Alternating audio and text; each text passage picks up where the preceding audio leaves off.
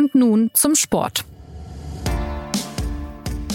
Als die deutsche Fußballnationalmannschaft das WM-Finale 2014 gegen Argentinien gewann, war Boateng neben Torschütze Götze und dem Kämpfer Schweinsteiger einer der großen Helden in der Nacht von Rio. Besonders die phänomenalen Grätschen des Innenverteidigers gegen Superstar Messi sind vielen im Gedächtnis geblieben. Aber Rio ist jetzt acht Jahre her und Jerome Boateng liefert inzwischen keine sportlichen Schlagzeilen mehr.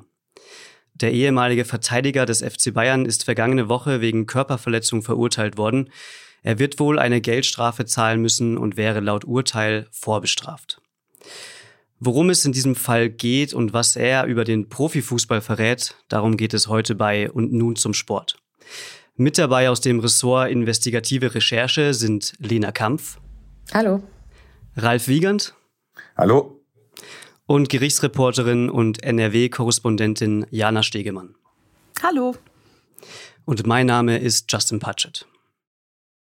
Ralf, du leitest das Investigativressort der SZ, hast aber auch viele Jahre deiner Karriere als Sportredakteur gearbeitet. Du hast Boateng also vor allem als Fußballer kennengelernt, wie die meisten von uns wahrscheinlich. Was macht denn den Fußballer Boateng aus? Wie lief seine Karriere?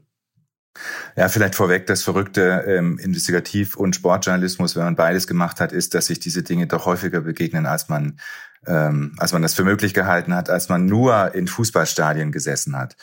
Ähm, Boateng ist äh, von seiner Karriere her eigentlich ein klassischer Straßenfußballer gewesen, der ähm, als Kind, die Geschichte ist tausendmal erzählt worden, mit seinem Halbbruder Kevin Prince in Berlin mit seinem Vater das Fußballspielen gelernt hat äh, irgendwo im Hinterhof und dann in diesen klassischen Käfigen.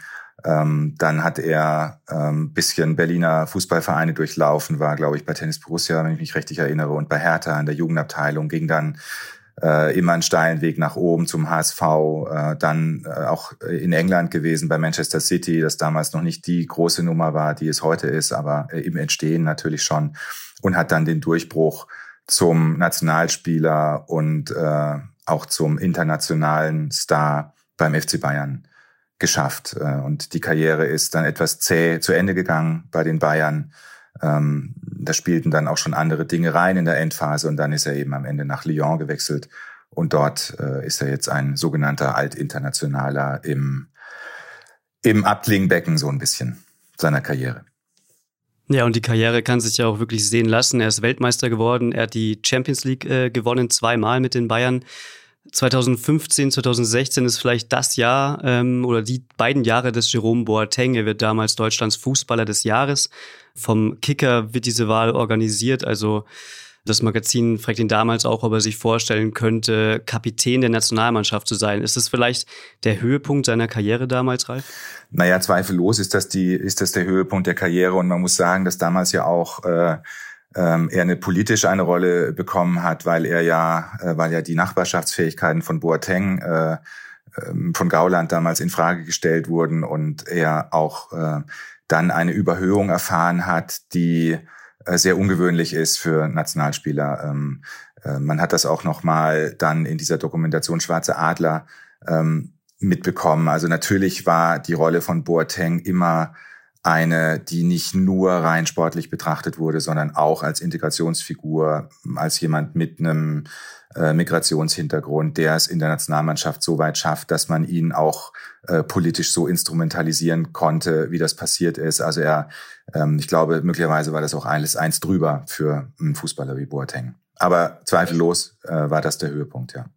Wichtig vielleicht auch noch 2015, 2016 ist er ja bei Jay-Z unter Vertrag gekommen, ähm, als erster europäischer Fußballer überhaupt oder als erster europäischer ähm, Promi überhaupt, ähm, was schon zeigt, Jay-Z damals der, also immer noch der Mann von Beyoncé und einer der bekanntesten äh, Rapper der Welt, ähm, äh, wollte äh, Boateng äh, zur globalen Marke aufbauen, was ja zeigt, ähm, was andere Menschen auch in ihm gesehen haben. Ähm, er war ja da längst nicht mehr nur Fußballer, äh, sondern auch eben schon auf dem Weg zur globalen Marke. Lena, was ist dein Eindruck da von Boateng? Wie, wie denken die Leute über ihn? Wie kommt es bei ihnen an, dass der Fußballer mehr sein möchte als nur ein sehr guter Innenverteidiger?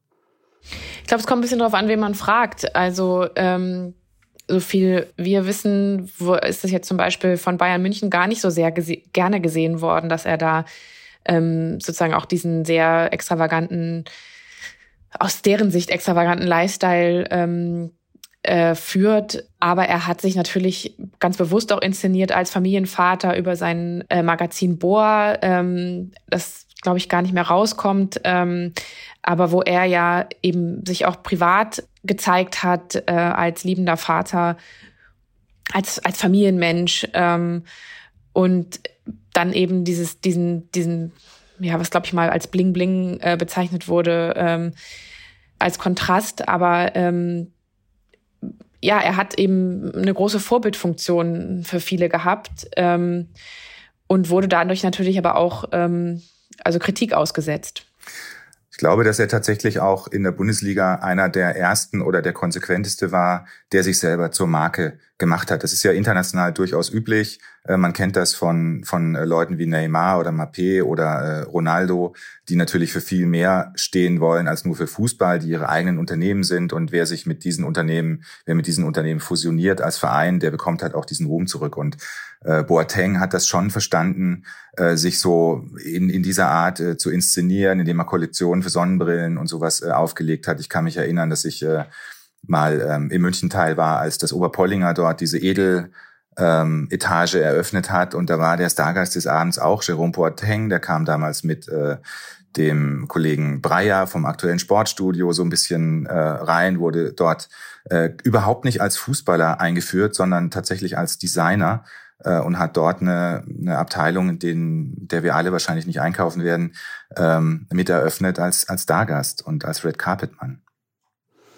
Lena, du hast gerade schon angesprochen, dass sich Boateng auch in seinem ähm, Magazin sein Privatleben auch äh, dargestellt hat. Ähm, Jana, wie viel ist denn zu dieser Zeit, also in den Jahren 2015, 16, allgemein bekannt über sein Privatleben?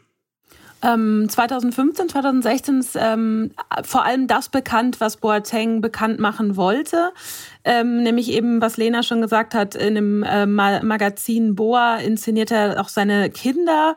Ähm, er gibt sich eben als liebevoller Familienvater ebenso auf Instagram. Ähm, bekannt ist, dass er seit Jahren mit einer Frau zusammen ist, die auch die Mutter äh, seiner Zwillingstöchter ist, Shirin S. Ähm, es gibt eine Ausnahme, 2015, 2016 erscheint in der Bunten, also im Klatschmagazin Bunte, ein Interview mit Shirin S., wo sie das erste Mal Vorwürfe gegen Jerome Boa Boateng ähm, publik macht, also Vorwürfe häuslicher, äh, wegen häuslicher Gewalt. Aber das wird ganz schnell still darum ähm, und ähm, Heute wissen wir, ähm, im Hintergrund ist ziemlich viel Druck aufgebaut worden, dass sie diese Vorwürfe, äh, dass sie sich nicht weiter verbreiten. Das heißt, das war so der einzige kleine Kratzer, den es in 2015, 2016 am öffentlichen Bild von Jerome Boateng gab. Man kann vielleicht noch ergänzen, sie hat ähm, 2015 auch das erste Mal Anzeige erstattet gegen ihn in Berlin wegen Körperverletzung ähm, und anderen äh, glaube Beleidigungen. Und äh, anlässlich dieser Anzeige gab es eben auch das Interview in der Bunten. Die, äh, diese Ermittlungen sind eingestellt worden, weil ähm, Shirin S. dann, das hat Jana ja schon erwähnt, wohl aufgrund des Drucks, ähm, der dann auf sie ausgeübt wurde, ähm, entschieden hat, nicht mehr zur Vernehmung zu gehen. Das heißt, sie hat sich dann nie wieder, also nach der Anzeige nie wieder dazu geäußert. Und ähm, so wie wir es wissen, blieb dann der Staatsanwaltschaft wenig übrig, als das einzustellen. Ähm, genau, also da kamen auch das erste Mal strafrechtliche Ermittlungen auf ihn zu in dieser Hinsicht. Mhm. Und in dem Prozess, den ihr jetzt für die SZ verfolgt habt, geht es ja um einen ganz konkreten Vorfall 2018 dann. Also da hatte Boateng gerade kurz vorher mit der Nationalmannschaft an der WM in Russland teilgenommen und ist dann mit seiner Familie im Karibikurlaub gewesen. Was ist da passiert? Ja, also äh, Boateng ist gemeinsam mit Shirin S., den beiden Zwillingstöchtern, einem guten Kumpel von ihm, mit dem er seit 25 Jahren befreundet ist, und einer Freundin von Shirin S. eben auf die Turks und Caicos Inseln geflogen. Das ist britisches Überseegebiet in ein Luxusresort, was am Tag mehrere tausend Euro kostet. Äh, Boateng hat für alle den Urlaub bezahlt. Ähm, es sollte ein schöner Strand, Luxus, Chill-Urlaub werden. Ähm, und es war dann wohl so, dass als abends zusammen Karten gespielt wurde, das äh, Kartenspiel Skippo. Und ähm, die Freundin von Shirin S. Ähm, hat äh, Boateng vorgeworfen, er würde schummeln. Daraufhin äh, ist Boateng ähm, so wurde es vor Gericht eben ähm, erzählt, ausgeflippt. Ähm, dann hat man sich gegenseitig beleidigt. Ähm, es fielen wirklich sehr unschöne Worte ähm, Boateng hat seine, soll seiner Freundin gegenüber gesagt haben, die habe schon wieder den Urlaub versaut. Dann ging es darum, dass man sich gegenseitige Affären von Instagram vorgeworfen hat. Und daraufhin ist es dann aber ganz, ganz schnell eskaliert. Jedenfalls nach allem, was wir vor Gericht mitbekommen haben, äh, was die Zeugin auch ausgesagt hat, also die Freundin von Shirin S. Und zwar soll Boateng ähm, ein Windlicht umgetreten haben. Ähm, er soll eine Kühltasche nach Shirin S., eine Kühltasche mit äh, Dosen ähm, gefüllt nach Shirin S. geworfen getroffen haben. Und später ähm, hat er sie ähm, davon ist das Gericht auch überzeugt, deswegen ist er auch verurteilt worden, geschlagen, gebissen, ähm, auch noch geschlagen und getreten, als sie auf dem Boden lag, in den Kopf gebissen, äh, beleidigt und ähm, ja, so äh, das war der Angriff, der angeklagt war vor Gericht und ähm, Boateng ist jetzt eben im zweiten Verfahren verurteilt worden. Ähm, wegen äh, vorsätzlicher Körperverletzung in zwei Fällen in Tateinheit mit Beleidigung. Und ähm, ja, also das, was man von diesem Vorfall ähm, im Gericht mitbekommen hat, war schon sehr, sehr, sehr, sehr schlimm. Ähm, die Familienrechts, äh, die ähm, Anwältin von, die Familienrechtsanwältin von Shirin S. hat im, im Zeugenstand auch nochmal ausgesagt, in all den Jahren ist es ihr noch nie begegnet, dass eine Mandantin erzählt habe, dass der Vater ihrer Kinder ihr in den Kopf gebissen habe. Ähm, also das war da schon sehr heftig. Jana und Lena, ihr beide Jerome Boateng ähm, im Gerichtssaal erlebt. Ähm, was hattet ihr da für einen Eindruck von ihm? Also ich kann es nur für den zweiten, jetzt den Berufungsprozess sagen, da hat er sich ja nicht ähm, eingelassen, sondern ähm, hat geschwiegen. Anders als im ersten Prozess, dazu kann Jana vielleicht noch was sagen. Aber ich hatte schon den Eindruck, dass er schon nervös war, dass er irgendwie ähm, äh, auch versucht hat, Stärke zu demonstrieren, indem er da ähm, mit drei Anwälten insgesamt und einer Referendarin aufgelaufen ist. Also da saßen vier ähm, mit ihm dann fünf Personen eben ähm, auf der Verteidigerbank, ähm, was schon eine Überzahl war im Vergleich zu äh, Shirin S., die mit einer Nebenklageanwältin gekommen ist und ähm, natürlich auch der Staatsanwältin, die da alleine sitzt. Ähm, er hat sich ja außerdem auch begleiten lassen ähm, von drei Bodyguards, die jetzt ähm, ein Verfahren am Hals haben, weil sie auch eine Zeugin oder, oder Leute im Gerichtsgebäude gefilmt haben und unter anderem eben auch die wichtigste Zeugin, ähm, die Freundin von Shirin S., die dann völlig verunsichert und angsterfüllt im Zeugenstand saß und ähm, dann in Tränen ausgebrochen ist, gesagt hat, sie hatte, hätte Angst, weil, weil sie eben gefilmt worden sei. Und diese Bodyguards sind dann, ähm, ja, die, also die Verteidigung hat das auch eingeräumt, dass eben zur zu Sicherheitszwecken äh, gemacht wurde. Also der hat da, ist da schon mit voller Stärke quasi äh, aufgetreten und hat, ähm, ja, hat versucht sozusagen Unbesiegbarkeit zu demonstrieren äh, und hat ja auch, ähm, ihm wurde ja ein Deal angeboten oder ein, ein Verständigung äh, über das erste Urteil. Ähm, er, hätte, er hätte die Möglichkeit gehabt, sozusagen diesen Prozess abzuräumen am ersten Tag, dass der dann, also die Beweisaufnahme gar nicht stattgefunden hätte. Und da hat er gesagt, er könnte das mit seinem äh, Gewissen nicht vereinbaren. Also er war ganz klar auf Freispruch gepolt und siegesgewiss in der, in der Hinsicht. Ich habe den Eindruck, dass ähm, die Prozesse sich schon unterschieden haben in hinsichtlich seines Verhaltens, weil ähm, im ersten Prozess war es so, da war Boateng auch nur mit einem Verteidiger da und da war ganz klar die Strategie, ähm, man lässt den Fußballer Promi Boateng erstmal reden. Er hat stundenlang vor Gericht ausgesagt, seine Sicht der Dinge erzählt. Ähm, überraschend ist da ja für jemanden ähm, äh, oder für alle Menschen, die ihn noch nie haben reden hören. Ähm, es ist ja so ein ähm, sehr großer, eindrucksvoller Mann und dann hat er eine ganz leise, dünne Stimme, manchmal fast tonlos ähm, und redet dann ähm, erklärt sich vor Gericht wirklich ähm, wortreich, ähm, gibt sehr tiefe Einblicke in sein Privatleben, in sein Intimleben sogar dass man manchmal auf der, also so war es im ersten Prozess, dass man auf der ähm, auf der Zuhörerbank saß und dachte, ach ja je, dass er das jetzt alles sagt, muss das denn sein? Und ähm, das war schon, finde ich, ein Unterschied. Er hat zwar zum ersten Prozess auch seine Bodyguards mitgebracht, aber im Gerichtssaal hatte ich das Gefühl, dass er ähm, im ersten Prozess viel mehr, dass da die Strategie seines Anwalts auch viel mehr so war, ähm, wir lassen den Profifußballer Boateng hier erstmal erzählen und versuchen, ähm, die, der Geschichte den Wind aus den Segeln zu nehmen. Und im zweiten Prozess, wie Lena gesagt hat, hat sich komplett geändert. Da saß Boateng drei Tage schweigend auf der Anklagebank. Ähm, und, ähm, aber man hat schon gemerkt, er wurde zunehmend nervös. Er saß da ähm, zwar betont lässig zurückgelehnt, aber er wurde sehr nervös. Vielleicht noch als Ergänzung, die Strategie der Anwälte war auch, so wie ich das verstanden habe, zwar im ersten Prozess auch schon natürlich die Glaubwürdigkeit von Shirin S. zu erschüttern. Aber das ist im zweiten Prozess sehr, sehr viel aggressiver gewesen. Also die haben sehr stark versucht und auch explizit versucht, ein Motiv für eine Falschbelastung ähm, ihrerseits zu präsentieren und sie quasi zu erschüttern. Also das ging so weit, bis dass einer der ähm, Anwälte in seinem Plädoyer gesagt hat, ob ähm, Shirin S. denn noch ein anderes Hobby hätte, als Lügen zu verbreiten oder falsche Dinge zu erzählen über ihn. Also das war, war sehr, sehr aggressiv gegenüber äh, Shirin S. Ähm, mhm. und möglichen Motiven, ähm, ihn eben falsch äh, der Körperverletzung zu bezichtigen. Ähm, angeblich sei sie um Geld gegangen, sei ihr um die Kinder gegangen. Also sie hätte aus den Sorgerechtsstreitigkeiten eben Motiv, äh, haben sie abgeleitet. Den Sorgerechtsstreit gibt es ohne Zweifel ähm, und äh, der ist auch nicht immer gut für Shirin S. ausgegangen. Aber sie haben eben versucht, eine, ähm, ja, eine Beziehung herzustellen ähm, zwischen diesen Verfahren, was allerdings das Gericht nicht wirklich interessiert hat. Also die haben gesagt, wir verhandeln hier diesen Vorfall, der angeklagt ist. Und wenn wir daran Zweifel haben, dann können wir über ein äh, Motiv reden. Aber erstmal müssen wir sozusagen gucken, äh, was ist hier überhaupt passiert. Mhm. Und im ersten Verfahren vielleicht auch noch wichtig, hatte man das Gefühl, alle beteiligten äh, Parteien, Staatsanwaltschaft, Gericht, äh, Verteidiger wollten die Sache ganz schnell abräumen. Also es wurde damals ja an einem Tag verhandelt. Äh, das Urteil fiel um kurz nach acht Uhr abends, nach zehnstündiger Verhandlung. Und äh, im zweiten Prozess hatte man eben das Gefühl, die klassische Kölner Konfliktverteidigung. Das heißt, ähm, die Verteidiger ähm, gehen auf volle Konfrontation mit dem Gericht und versuchen den Prozess, das hat der Richter sogar auch einmal erwähnt, dass es hier um Prozessverschleppung geht, ähm, versuchen, den Prozess zu stören, zu in die Länge zu ziehen. Es wurde ja sogar der Antrag gestellt, dass man ohne Boateng weiter verhandeln könne, was natürlich absurd ist im deutschen Strafrecht. Es gibt es in Ausnahmefällen, aber es ist völlig absurd, ohne den Angeklagten zu verhandeln. Allein dieser Vorschlag.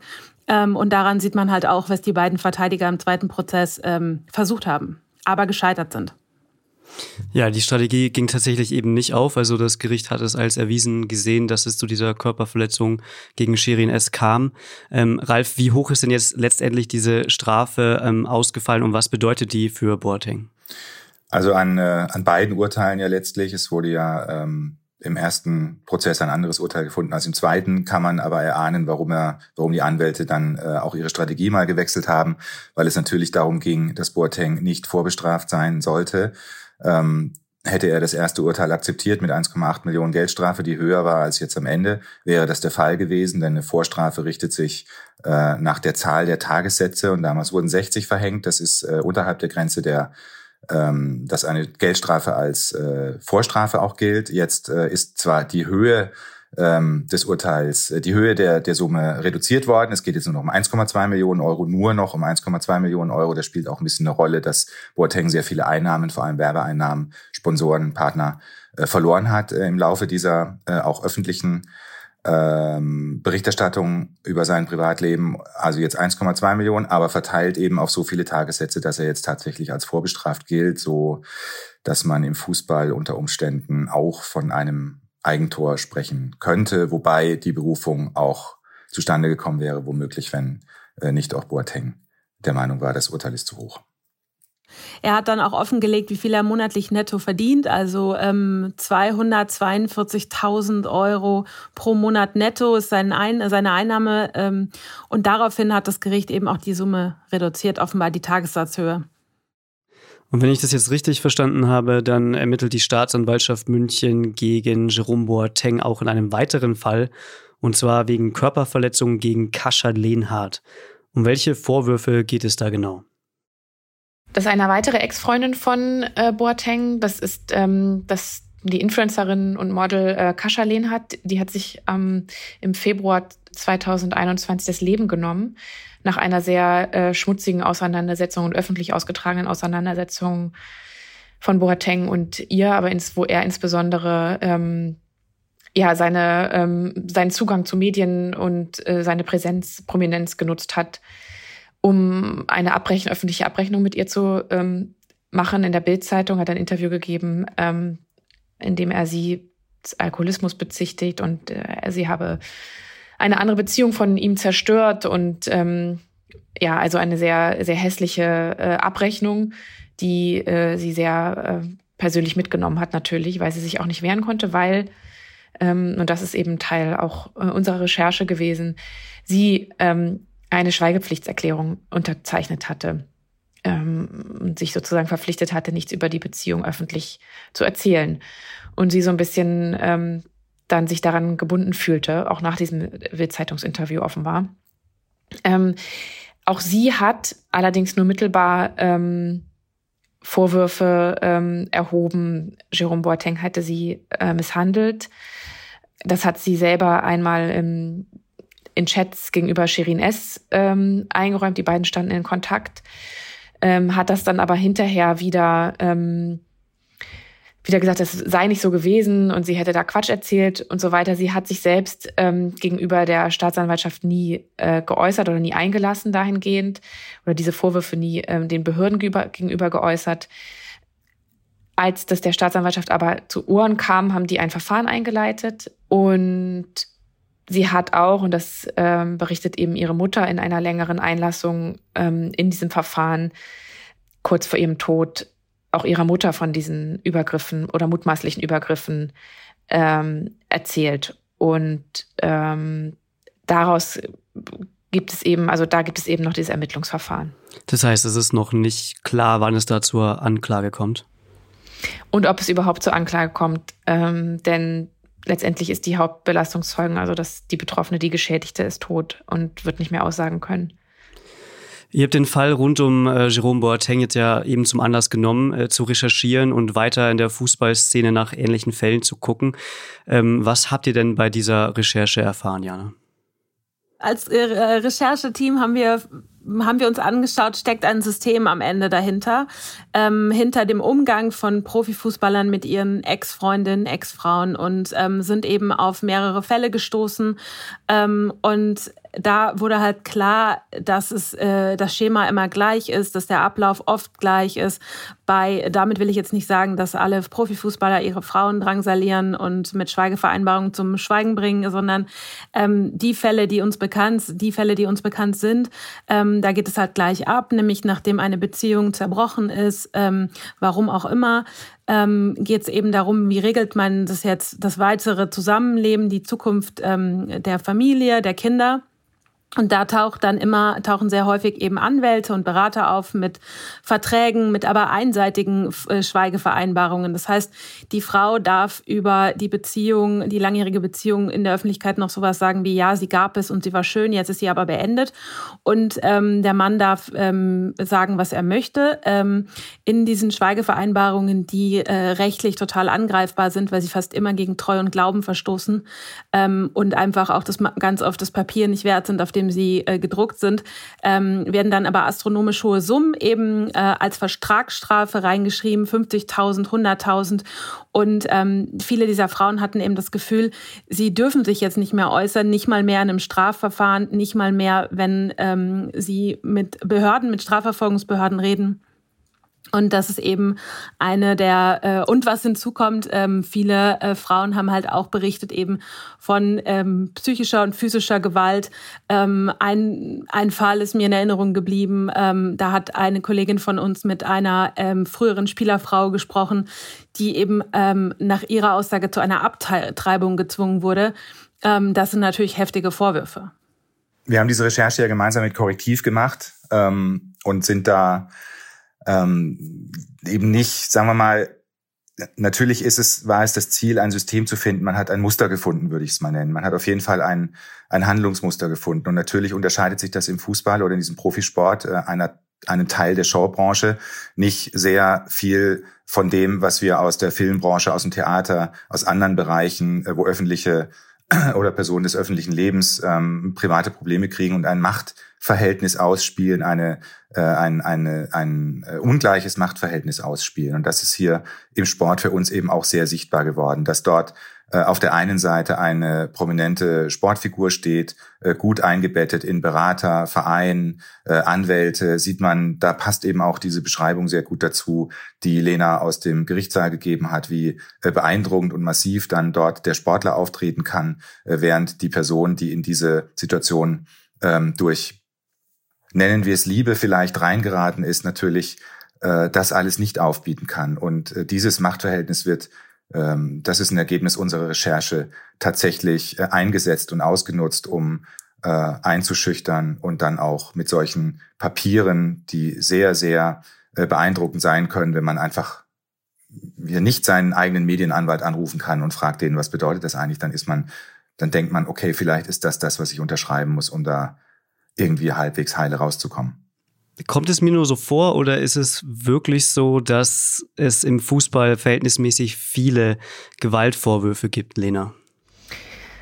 Ja, das ist natürlich schwer zu quantifizieren. Also ähm, ich würde mal sagen, ähm, da verhält es sich so wie Rassismus in der Polizei. Es gibt einfach ähm, einen Grundsatz an, ähm, an Gewalt in der Gesellschaft und vor allen Dingen Gewalt gegen Frauen patriarchalische Gewalt gegen Frauen ähm, durch Männer in Beziehungen. Gibt natürlich auch andersrum, aber das ist einfach die Mehrheit.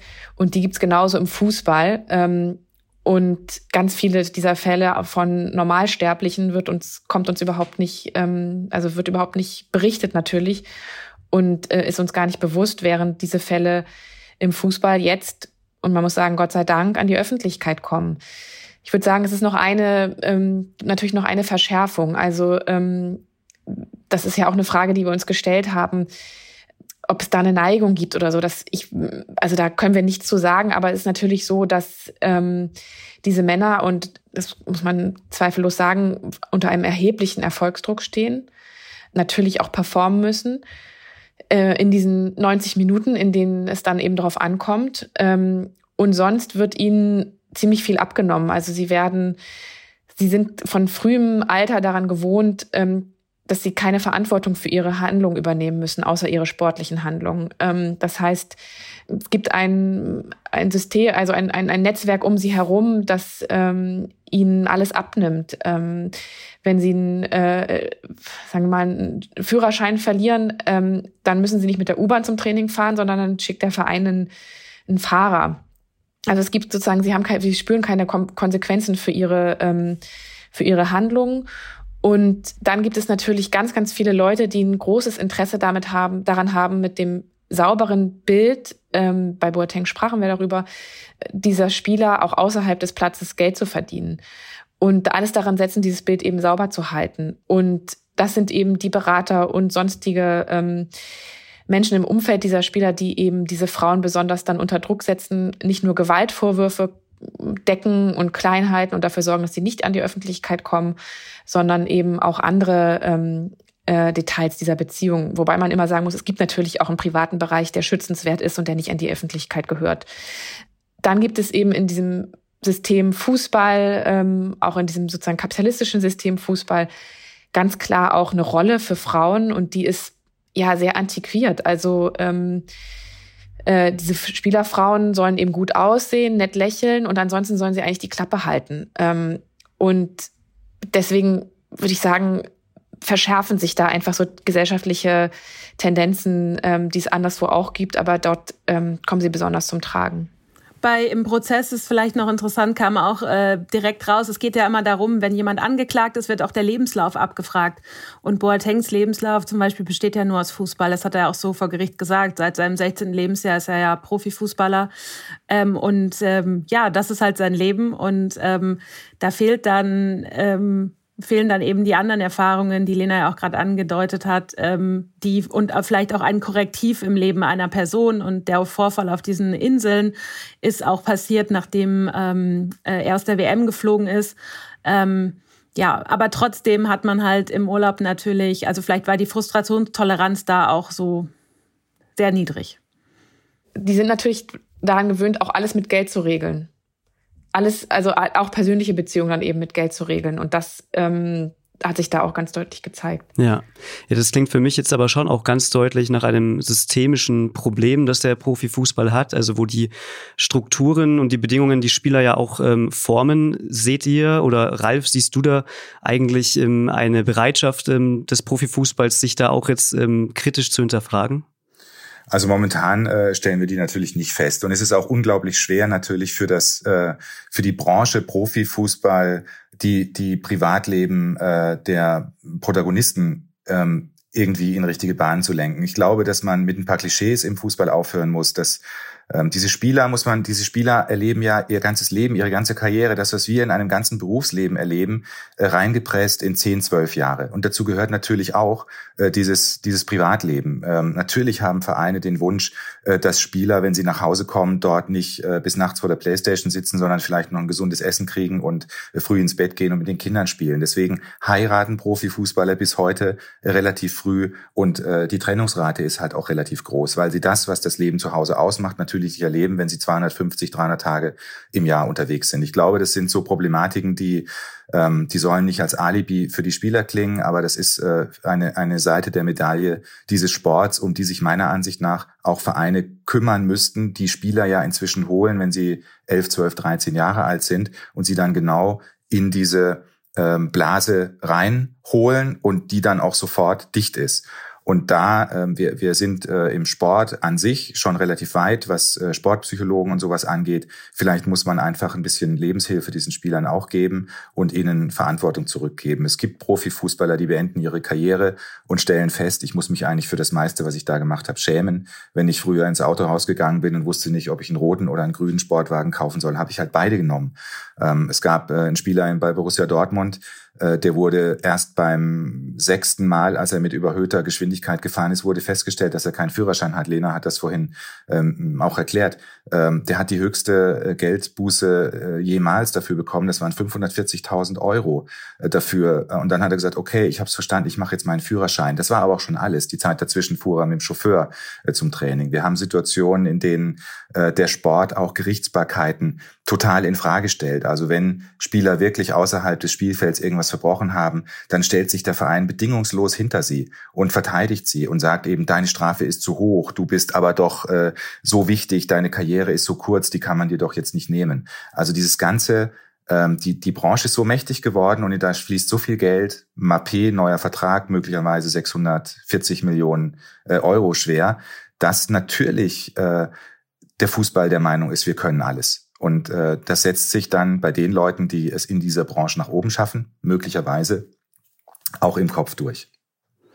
Auch Fußballfans spielen in diesem System ja eine gewisse Rolle. Woran liegt es denn eigentlich, dass ähm, vielen Spielern, die mit gewissen Vorwürfen konfrontiert sind, äh, trotzdem noch zugejubelt wird? Weil sie einfach spielen. Ähm, dass äh, die die wenigsten Fälle, also es, du musst schon, du musst glaube ich schon wirklich in Untersuchungshaft landen, dass der Verein eine Notwendigkeit sieht, äh, dich sportlich mal ein bisschen aus dem Fokus zu nehmen. Niemand erwartet, dass diese Spieler, für die die Unschuldsvermutung gilt, solange nichts bewiesen ist, ähm, ihren Job verlieren. Das ist nichts, was jemand ver ver verlangen würde. Aber dieses Belohnungssystem Fußball, äh, nämlich Spiele ich, bin ich gut, spiele ich nicht, habe ich was falsch gemacht. Das funktioniert natürlich auch da. Ich kann mich an einen äh, sehr alten Fall erinnern, eines Spielers ähm, aus Norddeutschland, der, ähm, der ist elfmal wegen häuslicher Gewalt aufgefallen, ähm, hat eine Nacht unter der Woche in Polizeiarrest verbracht und am Samstag darauf wieder gespielt. Ihm ist zugejubelt worden, obwohl die Geschichte vorher in der Zeitung stand. Also ähm, woher soll das Unrechtsbewusstsein für so jemanden kommen? Und das, glaube ich, das Problem liegt da ganz klar bei den Vereinen. Sie müssen sagen, wenn wir Vorbildfunktionen ähm, für uns in Anspruch nehmen und unsere Spieler auch damit erziehen wollen, dann muss das Vorbild eben auch funktionieren. Und wenn es mal nicht funktioniert oder in Frage gestellt wird, dann nehme ich es mal kurz aus dem Schaufenster. Und wenn die Dinge geklärt sind, spielt der Spieler wieder. Trainieren kann hm. er jeden Tag. Hm. Ich glaube, in einem Satz kann man es auch zusammenfassen, auch wenn es sehr eloquent war, Ralf, aber wichtig ist auf dem Platz. Ja, und scheinbar solange auch das Geld da ist. Ne? Also solange man sich mit dem Geld die entsprechenden Rechtsanwälte beschaffen kann, scheint auch alles möglich zu sein. Ja, ich glaube, dass das ist tatsächlich, also in dieser Frage machen sich die Vereine auf jeden Fall zu einfach. Ich denke schon, dass man äh, klarer machen muss, dass Fußball eine sehr, sehr öffentliche Rolle ist. Sehr viele Kinder halten das, was diese Spieler machen, für das Geilste auf der Welt. Und man muss meiner Ansicht nach dann auch das Zeichen setzen, dass zu einem guten Sportler eben nicht nur gehört, dass er den Ball mit dem Außenriss in den Winkel schlänzen kann, sondern dass er eben auch nicht ohne Führerschein Auto fährt, dass er seine Frau nicht schlägt und dass er ähm, äh, Steuern zahlt. Das, äh, das alles ist vorgekommen im, im Profisport, das alles wird dort bagatellisiert, das alles wird äh, weggedrückt. Ähm, es, dieses Sportsystem ist gewohnt, eine eigene Gerichtsbarkeit zu haben. Alles, was auf dem Platz passiert, selbst wenn ich jemanden den Schädel breche oder den Knöchel durchtrete, wird innerhalb der Gerichtsbarkeiten des Sports entschieden, bis zu einem internationalen Sportgerichtshof. Das hat sich so verfestigt, dass, dass es sehr, sehr schwer ist, Instanzen äh, zu, anzuerkennen. Das ist auch äh, in der Öffentlichkeitsarbeit von Fußballvereinen ganz ausgeprägt zu sagen, wir bestimmen das Bild komplett, wir machen die Nachrichten selbst, wir lassen uns nicht reinschauen, wir sind, äh, wir, wir geben den Grad der Transparenz vor. Und das äh, nehmen die Spieler auf und das ist ein sehr gut behütendes System, in dem die Spieler dort aufwachsen. Ähm, und ich glaube, dass das falsch ist. Und einmal noch ganz kurz, ist es viel oder ist es nicht viel? Wenn wir sehen, dass sich bis heute kein aktiver Spieler als homosexuell geoutet hat. Also null in der ganzen Geschichte der Bundesliga. Sind jetzt diese Fälle, die uns bekannt sind und die wir gesammelt haben, sehr viele, meiner Ansicht nach. Also das ist schon äh, eine relevante Zahl, äh, weil wir eine Dunkelziffer haben, die wir natürlich überhaupt nicht nur erahnen können. Vielleicht zum Schluss, ähm, Lena, was wisst ihr darüber, wie in Frankreich dieser Prozess von Jérôme Boateng wahrgenommen wurde? Ähm, wenn ich ganz ehrlich bin, habe ich es jetzt nicht ähm, nochmal genau verfolgt. Ich weiß nur, dass die sich gefragt haben, wo ist er denn? und ähm, ja, da wohl auch der Impuls herkam, der Verteidigung mal anzufragen, ob man sozusagen diesen Prozess in die Länge ziehen kann, aber eben ohne den Mandanten, äh, weil es natürlich für ihn schon auch problematisch ist, sich dann da äh, zweiwöchentlich irgendwie hinzusetzen, ähm, ohne dass es irgendwie auffällt wir haben ja, wir haben ja letztes Jahr schon vor dem ersten Prozess über ähm, die Vorwürfe äh, berichtet und in dem Zusammenhang auch Olympique Lyon gefragt. Ähm, da kam keine Reaktion. Auch nach dem Urteil, nach dem ersten Urteil, wo es ja auch schon eine Verurteilung gab, ähm, äh, kam von denen, also die, irgendwie die Aussage, es interessiert sie eigentlich nicht so richtig. Also insofern setzt sich da in Frankreich das fort, was, was wir in Deutschland auch schon sehen. Jana, was wird denn mal überwiegen später, wenn man auf Jerome Boatengs Karriere blickt? Die vielen sportlichen Erfolge oder die häusliche Gewalt? Äh, puh, schwere Frage. Ähm, ich würde sagen, äh, irgendwas bleibt natürlich immer hängen aus solchen Prozessen, aber dennoch wird, glaube ich, überwiegen, dass äh, Jerome Boateng einer der besten Abwehrspieler äh, seiner Zeit war, ähm, dass er eine globale Marke mal war oder auf dem Weg zu einer globalen Marke, ähm, es bleibt halt, es, ich denke schon, dass viele Menschen eben diesen Prozess verfolgt haben und auch die Vorwürfe verfolgt haben und auch die Geschichte mit Kascha Lehnert verfolgt haben. Aber ähm, ich glaube, es kratzt nur wenig an dem ähm, Glanzbild Boateng.